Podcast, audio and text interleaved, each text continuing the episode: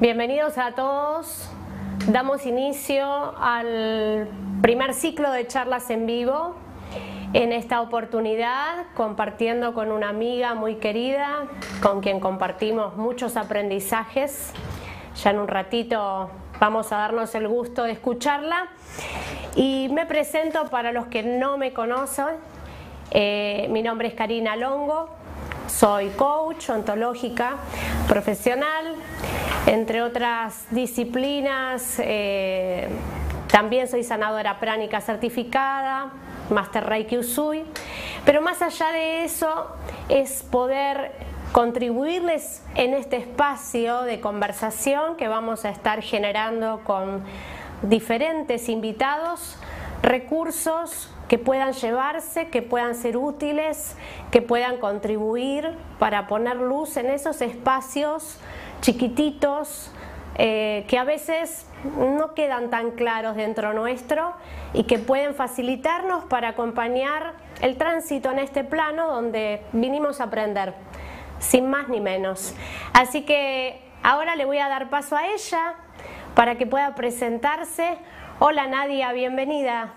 Eh, este tema que construimos juntas de alguna manera antes de lanzarlo, trae una dinámica con muchos disparadores. Principalmente cuando acudimos a una disciplina para poder eh, hacer algo por nuestro cuerpo, ¿no? Eh, lo primero que nos surge como inquietud es el bienestar que nos llevamos. ¿Cuánto bienestar podemos sumar en eso que hacemos? En este caso con vos vamos a hablar de yoga, de todo lo que eso implica y por supuesto también meditación. Y hacía esta reflexión, ¿no? Para que compartamos juntas. Si bien el yoga reporta una emoción saludable, ¿cómo podemos hacer desde el yoga para poner luz en esas emociones que son tan incómodas, que son tan hostiles, que nos ponen siempre en una situación de conflicto con el otro, que siempre nos están generando esos cactus, ¿no? que no queremos tocar pero están ahí. Eh, si existe una manera de desasnar principalmente estas emociones, que quizás son las, las que más tenemos necesidad de sanar y que muchas veces no están en transparencia. Eh, bueno, en, primer lugar, para mí el yoga es, eh, es una meditación en movimiento. O sea, vos mientras haces una práctica de yoga, estás en un estado meditativo. A través de las posturas, vos vas eh, abriendo, trabajando tus chakras, abriendo, por ejemplo, el pecho, abriéndote a emociones, estás a través de diferentes posturas podés destrabar emociones, o sea, es, una fuente infinita eh, que podés trabajar a través del cuerpo. Y a través de la mente también, por supuesto, porque el yoga es cuerpo, mente y espíritu. Es la combinación de, esas tres cosas que son maravillosas. Unirlas, vivenciarlas. Eh, con el tiempo la práctica es sanadora y, te ayuda a descubrirte a vos misma. Eh, es un mundo que nunca acaba. Una vez que arrancás, siempre tenés desafíos diferentes, podés destrabar emociones, podés encontrar refugio en la práctica a través de tus avances, a través de, como te decía, como es una meditación en movimiento, es, es, bastante profundo. Eh, hmm. Hay un montón por descubrir. Claro, y, qué desafiante, me voy a sacar el auricular para hablar porque si no me hace retorno y después me lo pongo para escucharte. Y, qué desafiante debe ser entiendo por la experiencia y por lo que traen las personas a consulta, esto de, de, decir, me está pasando algo, porque en realidad somos como un rompecabezas, ¿no? Donde está lo que sentimos referente a nosotros, lo que sentimos por otros, eso que sentimos, dónde lo sentimos, en qué parte del cuerpo y cómo actuamos a partir de ahí. Porque muchas veces uno tiene una emoción, pero no tiene idea de qué emoción se trata. Tenemos miedo de ponerle nombre. Tenemos miedo de ir a esa parte del cuerpo que nos está diciendo, che, me parece que acá estás teniendo una dificultad con esto. ¿No? Y lo primero que hacemos es acudir, que no está mal, pero bueno, a un analgésico, a una medicación que pueda sacarnos del conflicto para seguir andando, para seguir actuando desde el piloto automático, tan recurrente que nos lleva siempre a estar persiguiendo la zanahoria del conflicto, ¿no? Sin la solución. ¿No? Entonces, ¿Cómo ves vos este rompecabezas? Desde el yoga, si alguien tendría que decir, bueno, está bien, yo me pongo a practicar yoga, pero ¿cómo hago para, para darme cuenta, para poder sentir esa parte del cuerpo en la que estoy teniendo el conflicto, pero que quizás no me estoy haciendo cargo, quizás pasa en transparencia, o, o quizás ya se volvió como cronificado, como que es algo mío. ¿Viste esas personas que dicen, bueno, yo vivo con dolor de cabeza? Bueno, yo vivo con dolor de espalda. Bueno, yo ya estoy acostumbrado que tengo este estado de ánimo. Yo soy una persona enojona, yo soy una persona de mal humor, yo soy una persona triste. ¿Sí? ¿Me, seguís en esto? Sí, sí, sí.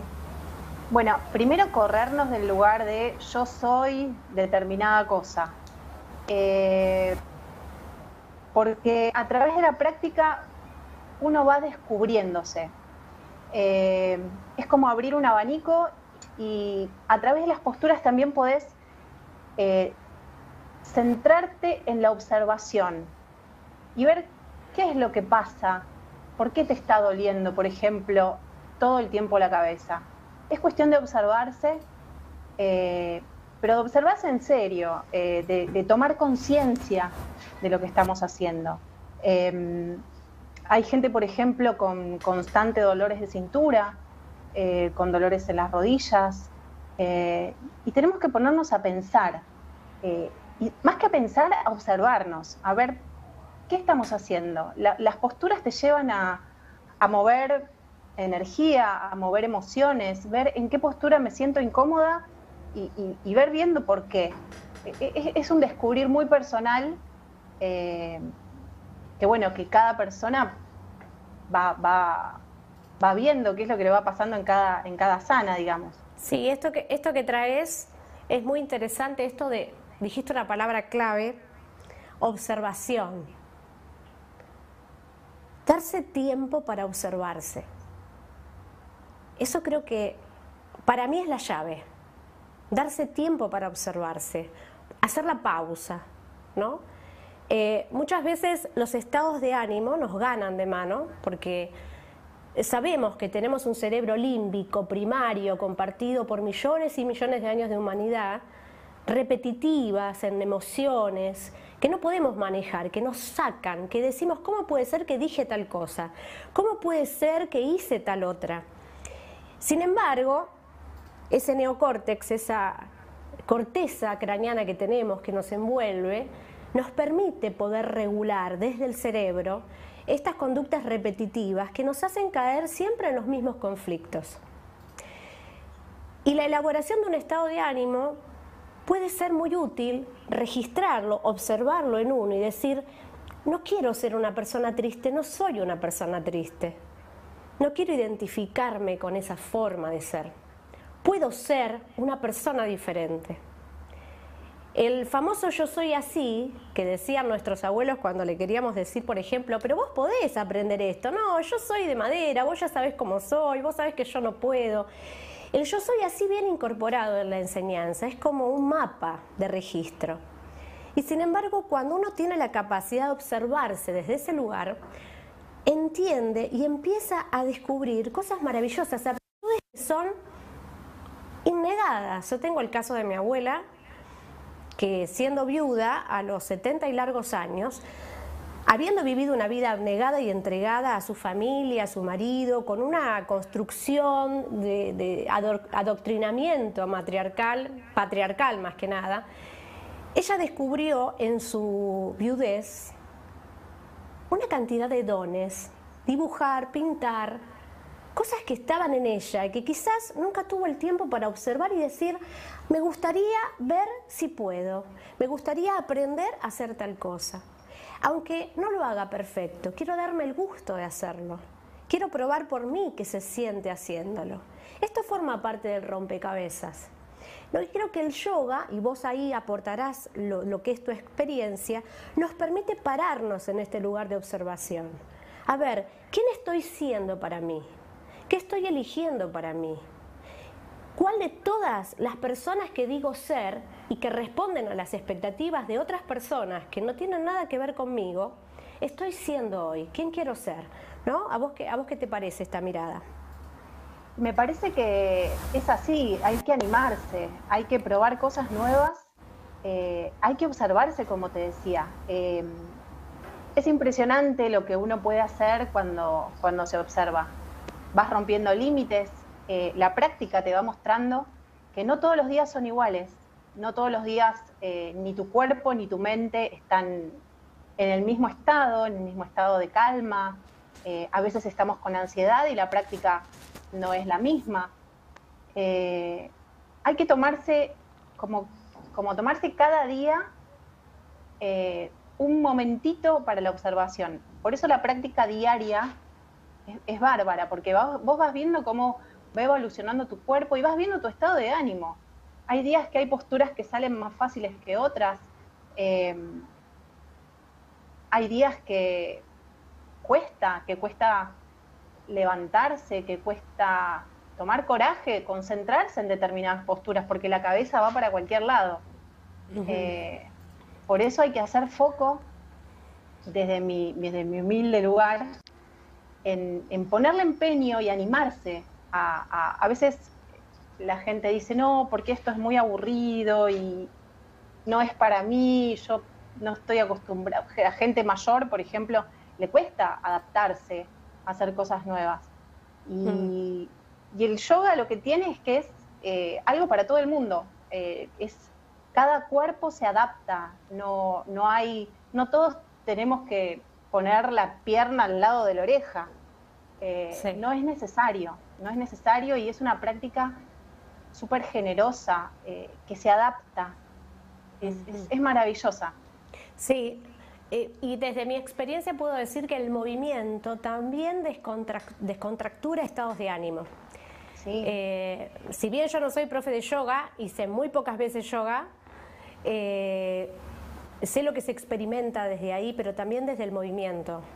Y todos tenemos días difíciles donde por ahí no tenemos ganas para hacer las cosas que necesitamos hacer. Pero el movimiento nos permite la oportunidad de darle frescura al pensamiento. ¿Qué significa? Que no me quedo embotado en ese estado de ánimo. Si hay eh, una situación muy difícil, como puede ser el duelo de un, ser querido, el dolor por la persona que ya no está, eh, o una enfermedad inminente que recibimos como noticia, eh, o una situación económica que nos pone en un estado de encrucijada, situaciones límites o las cotidianas, ¿no? Eh, quedarnos en ese estado de ánimo nos vuelve más oscuros y no nos da opciones de salida. En lo personal, yo doy clases de, de fitness grupal. Ahora por cuestiones de la pandemia lo he suspendido, pero lo retomaré en breve si Dios quiere. Y tengo que confesar que ha habido días en estos 16 años donde antes de subir a la tarima no tenía mi ánimo. El fallecimiento de mi abuelo, de mi abuela, un tema de salud, de alguien que quería. O sea, y por ahí no tenía la voluntad, pero subía a esa tarima, hacía la clase y automáticamente después algo cambiaba. ¿Se iba el dolor? No, el dolor estaba, pero sufría diferente.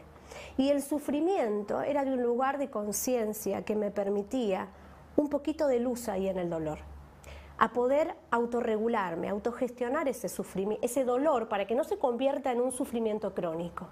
Porque sabemos que hay determinadas cosas que no están bajo nuestro control. Y aceptar que no tenemos la omnipotencia de manejar todo como queremos, porque es como que en nuestro interior tenemos el pasado que no podemos cambiar y el futuro que queremos que sea de determinada manera. Es como una bipolaridad constante, ¿no? Y en el medio está el presente, que es donde pisamos, pero que pasamos por alto, porque en realidad yo estoy preocupado por lograr ese puesto del trabajo que me prometieron. Yo estoy encantada en pensar estas vacaciones que voy a vivir dentro de un año cuando termine de juntar el dinero y pague la cuota de la tarjeta. Yo estoy mal porque esa pareja de tantos años no me valoró y hoy estoy solo y no puedo aceptarse la ruptura y quedo anclado en el pasado. Siempre vivimos en una polaridad emocional donde algo nos tiene cautivos, pero la diferencia está en saber que lo que nos tiene cautivos es el control interno que nos estamos tomando a cargo. Y ese poder tomar el control puede venir de la, de la mano de una técnica como es el yoga, ¿no? que quizá no nos solucione la vida, vos estarás de acuerdo con eso, pero muy probablemente, muy probablemente nos va a ayudar a atarnos los cordones, o sea, nos va a ayudar a ponernos de pie. Y después será cuestión de que nosotros veamos cómo seguimos avanzando, ¿no? Es que el, el movimiento libera, el movimiento libera, el, movimiento eh, te, destraba emociones. Eh, hay que buscarle siempre la vuelta eh, a todo. la verdad que desde mi, desde mi lugar te digo que es sanador. el yoga para mí fue sanador.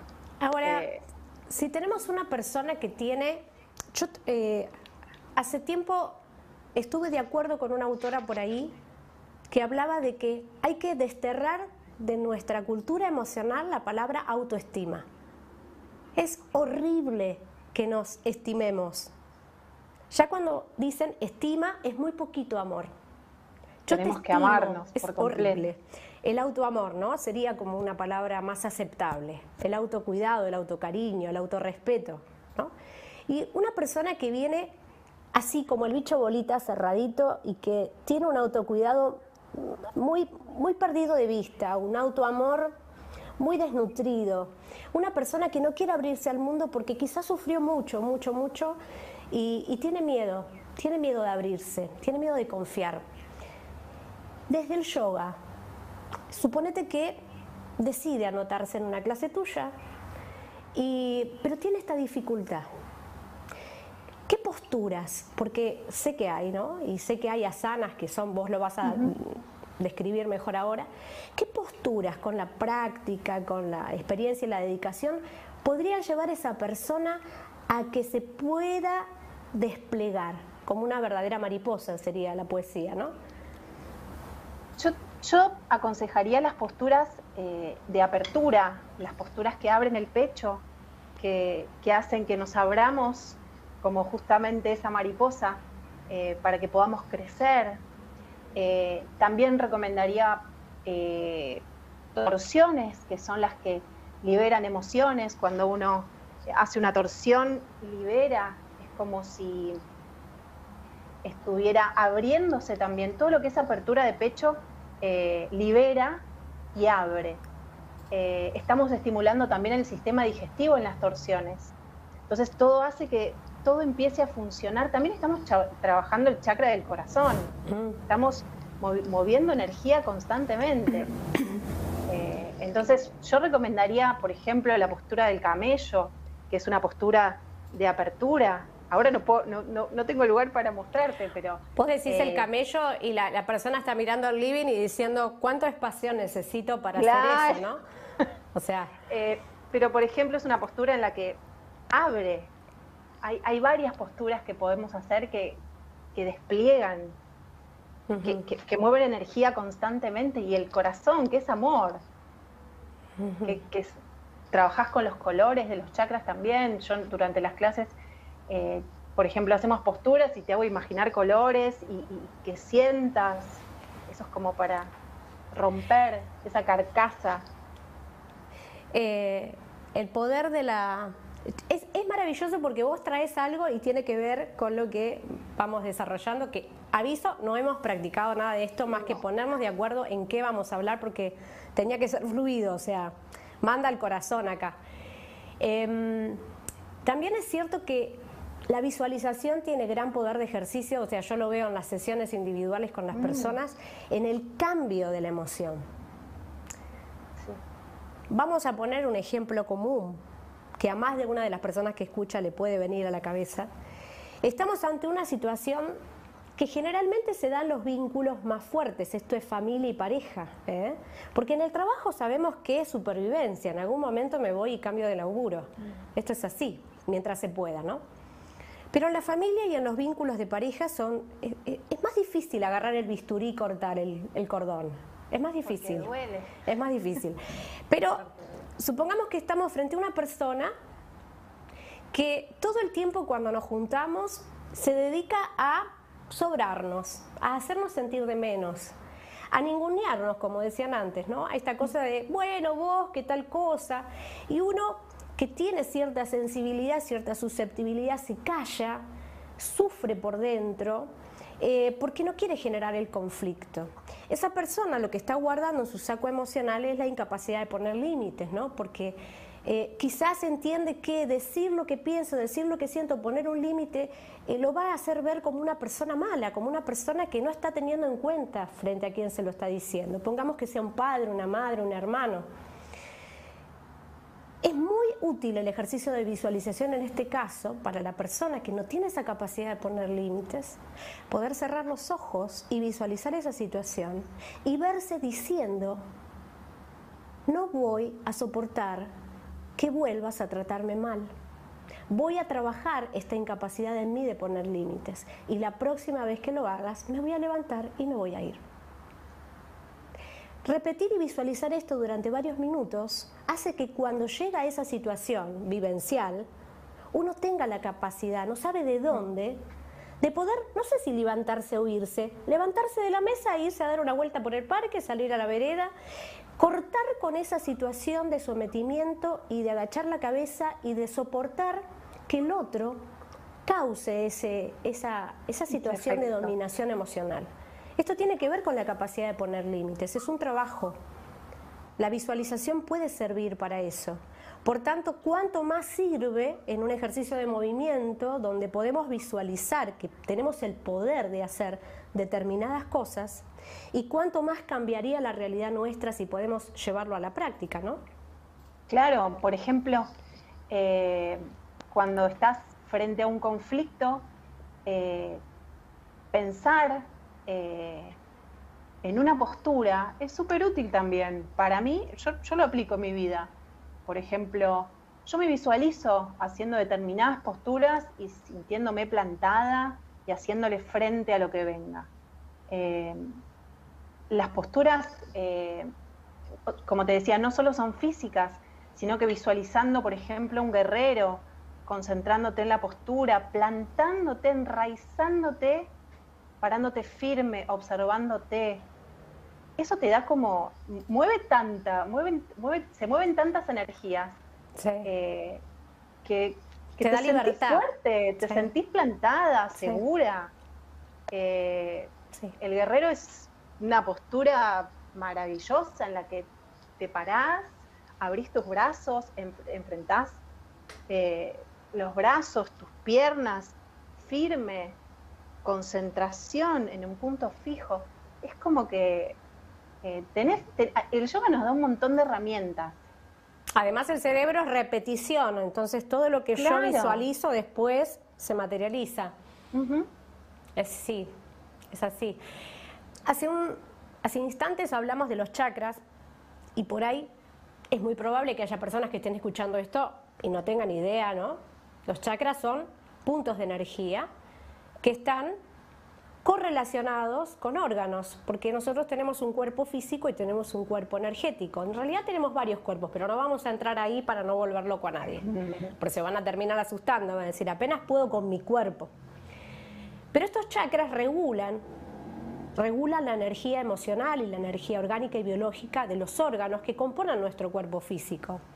Entonces, esos mandalas hermosos que vemos en pinturas y que forman parte de la cultura de Oriente, a la que Occidente a la que Occidente tiene acceso desde 1960, porque tengamos que ser sinceros, nosotros miramos Oriente hace muy poquito. Y Oriente viene con 2.000 a 5.000 años de antigüedad de ejercicio en, trabajos emocionales con estas disciplinas, el chikun, el tai chi, yoga, ¿no? Por citar las más, eh, las más conocidas.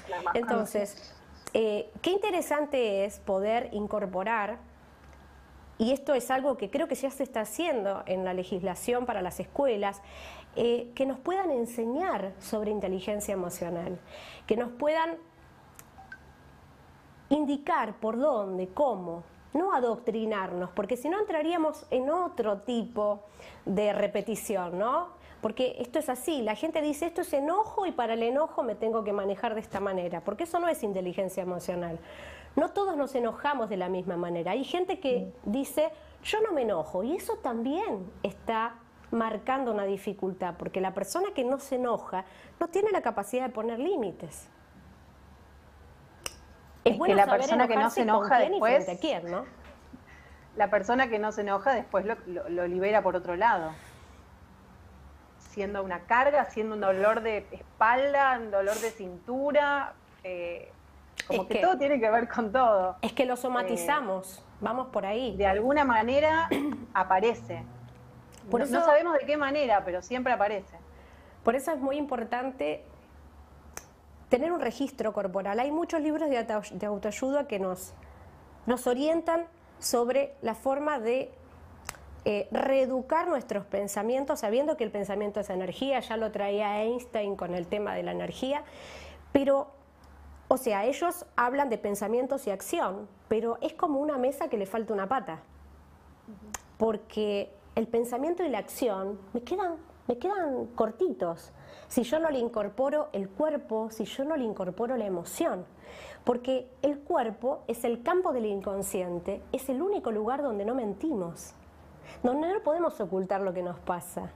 Cuando una persona entra en un lugar y uno la ve, uno sabe cuánto peso trae en sus hombros, en su manera de caminar, en la forma en que arrastra los pies, en la manera en que tiene la curvatura de la espalda, Em, el cuerpo delata, el cuerpo habla, por eso es tan importante el movimiento, ¿no? enraizando todo lo que venimos trabajando.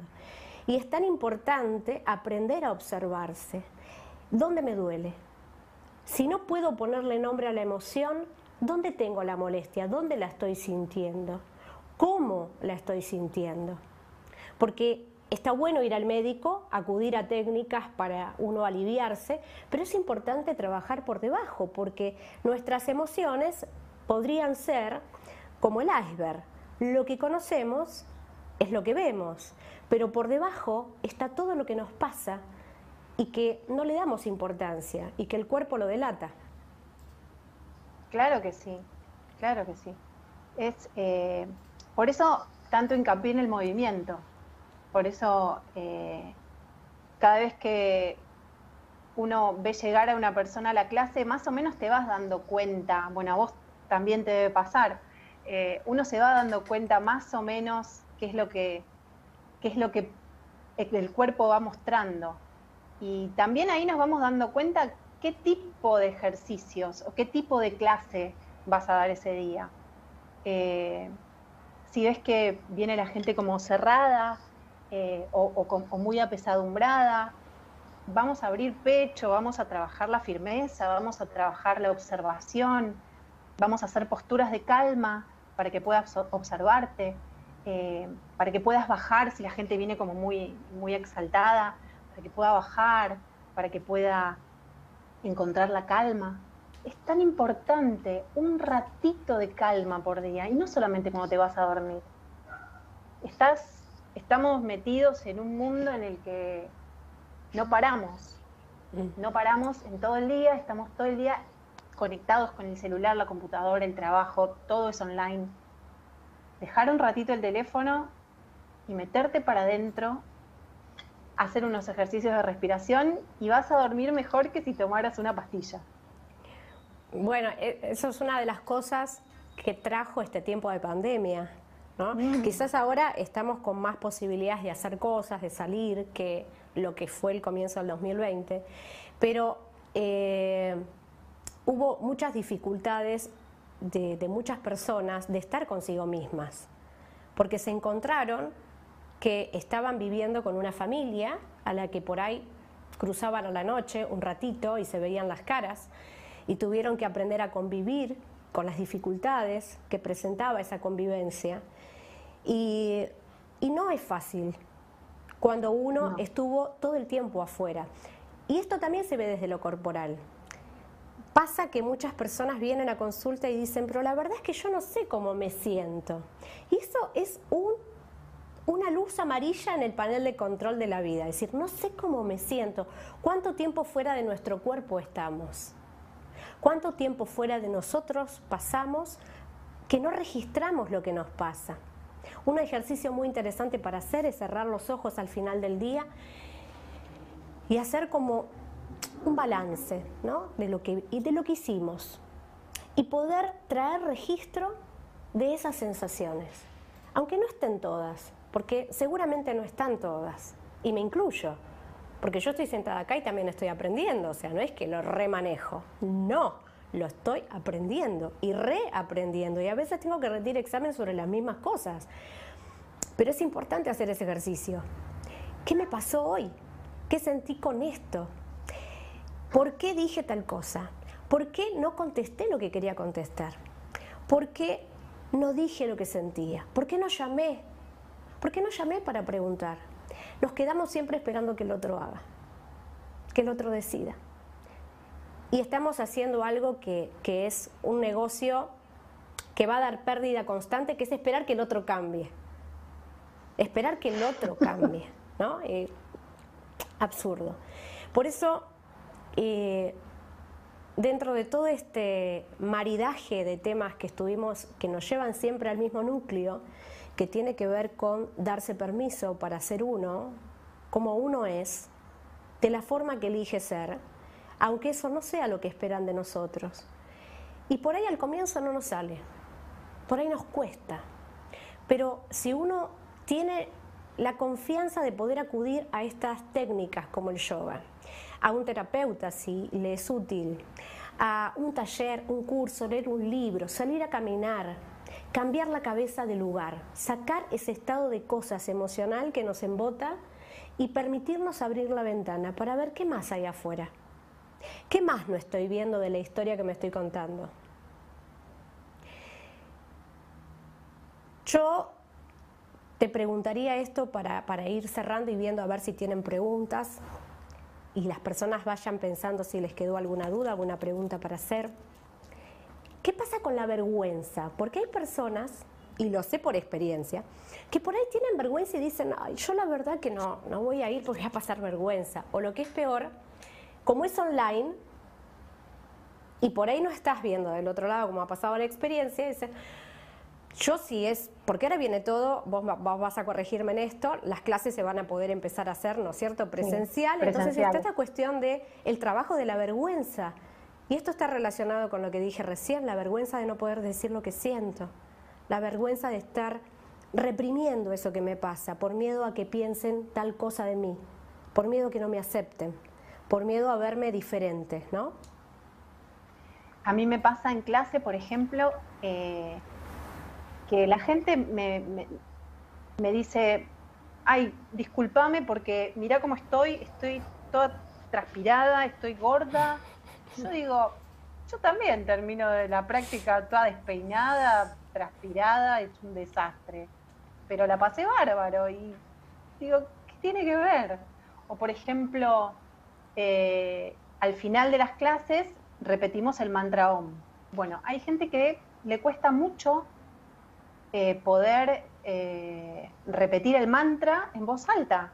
Y es como que se respeta de todas formas, pero creo que tiene que ver con la vergüenza. A ver qué va a pensar el de al lado, si, si, si mi om es más fuerte o si es más bajito, si no, o la vergüenza mismo de hacer determinadas posturas. Eh, donde la práctica es tan personal que es muy raro que uno, que, un practicante mire al otro, porque cada uno está metido en lo que está haciendo. Eh, y por ejemplo, lo que te decía del OM, tiene que brotarte del alma, tenés que cerrar los ojos y conectarte con vos y ser, como cuando estás arriba del mat. Así que yo los invito a que se animen a hacer, a, yo incentivo el movimiento, el movimiento a, ir eh, cruzando la barrera de la vergüenza, que te importe un poquito menos la mirada ajena, eh, a moverte físicamente también, a mover la energía. Pero si todavía te cuesta entrar, que tu cuerpo entre en movimiento, te diría que empieces, aunque sea por la meditación, porque por lo menos vas a estar moviendo energía mm. de alguna manera. Sí. Después podrás expresarlo físicamente eh, o no, pero empezar por algo, que te importe un poquito menos la mirada del otro. Pero bueno, la mirada ajena pesa siempre y yo eh, también, o sea, lo trabajo. Vos sabés bien que es pesada eh, y no es tan fácil, pero hay que empezar. De alguna manera Sí, la mirada ajena es como el gran inquisidor interno, ¿no? ¿Qué va a pensar? ¿Qué va a oh. decir? Eh, y muchas veces por vergüenza nos privamos de vivir las cosas que queremos, ¿no? Porque a veces la vergüenza también tiene que ver con una incapacidad de no poder desarrollar uno su propio potencial, porque alguna vez nos dijeron que no podíamos, porque alguna vez nos dijeron que no, no nos correspondía hacer eso. Que no estaba bien, esta cosa de sectismo entre hacer una cosa o la otra, pertenecer a un lado o al otro, ser de una manera o ser de otra, la bipolaridad, ¿no? y que el yoga tiene esta cosa de, del yin y yang incorporado, ese, ese Tao, somos parte del todo, y entender que de la misma manera que el yin y el yang, los dos tienen algo del otro, ¿no? Eh, y bueno, es, interesante eh, mostrarles a, los, a las personas que nos han escuchado y nos han visto que el yoga tiene una mirada de sanación que tiene que ver con las emociones. Sabemos que lo físico, bueno, mayor o menor destreza, mayor o menor flexibilidad, mayor o menor disposición para hacer tal o cual postura, eh, la colchoneta nueva, la colchoneta vieja, la calza diferente, creo que son todos accesorios. Que lo físico importa, sí, claro, importa, pero, pero yoga tiene una herramienta de mucha mayor utilidad que creo que debe ser resaltada y tiene que ver con esto, de poder cultivar dentro de nosotros eh, esa parte que está dormida, esa parte que por ahí ni conocemos que tenemos. Entonces, eh, es interesante que sepan que desde lo emocional tiene un gran aporte y que es muy, muy, muy útil darse la oportunidad darse claro la oportunidad, ¿no? Claro que sí. En yoga se dice que uno, eh, que uno está haciendo yoga todo el tiempo, pero el mayor desafío es hacer yoga fuera del mat. O sea, cuando vos podés poner en práctica lo que aprendiste arriba del mat, afuera de él. Perfecto. Es una herramienta y como decíamos, no tiene que ver con, con el cuerpo, con ser más ágil, es, algo más espiritual. Bueno, creo que hemos, no, no hay preguntas, creo que todos van a vivir la experiencia, por lo menos, y eso es interesante. Ojalá. Eh, Nadia, repetí los días, eh, ¿cómo te pueden contactar? ¿Tu Facebook, tu Instagram? Me pueden contactar por Instagram, eh, arroba nadia.rodríguez.yoga, que está, en tu, está en, tus, en tu flyer también. Eh, y ahí, bueno, les paso, les paso la información. Estamos, estoy dando en este momento clases online. Eh, pronto volveremos al parque y a la sala. Cuando todo esto se calme un poquito, eh, volvemos a las clases presenciales. Pero por el momento estamos, estoy dando los, los miércoles y los sábados. Perfecto, perfecto. Bueno, de paso aprovecho eh, nuestra próxima charla en vivo es el miércoles, si no me equivoco, 25 de agosto. Vamos a estar con Lucas Ewane, licenciado en psicología, hablando de aislamiento y soledad, emociones disociadas. También compartiendo un poco sobre esta temática tan, tan vigente, tan presente. Eh, y por supuesto también los invito a entrar a la página de Almavibra, www.almavibra.com.ar Ahí van a encontrar información sobre el nuevo módulo de entrenamiento emocional que también tenemos eh, en septiembre, 11 eh, y 18 de septiembre, donde vamos a estar trabajando estos temas y muchos más. Eh, y bueno, a seguir aprendiendo y a seguir andando. Ha sido un gusto. Ay, para mí también, este Cari. espacio como siempre. Nadia, sabes que te quiero. Yo también. Siempre, siempre, siempre es un placer y un honor estar al lado tuyo. Es lo mismo, es idéntico. Te quiero, Cari. Gracias. Así que muchas gracias a todas las personas que compartieron hoy con nosotros este espacio. Le damos nuestro saludo personal para cada uno de ellos y nos volvemos a encontrar la próxima.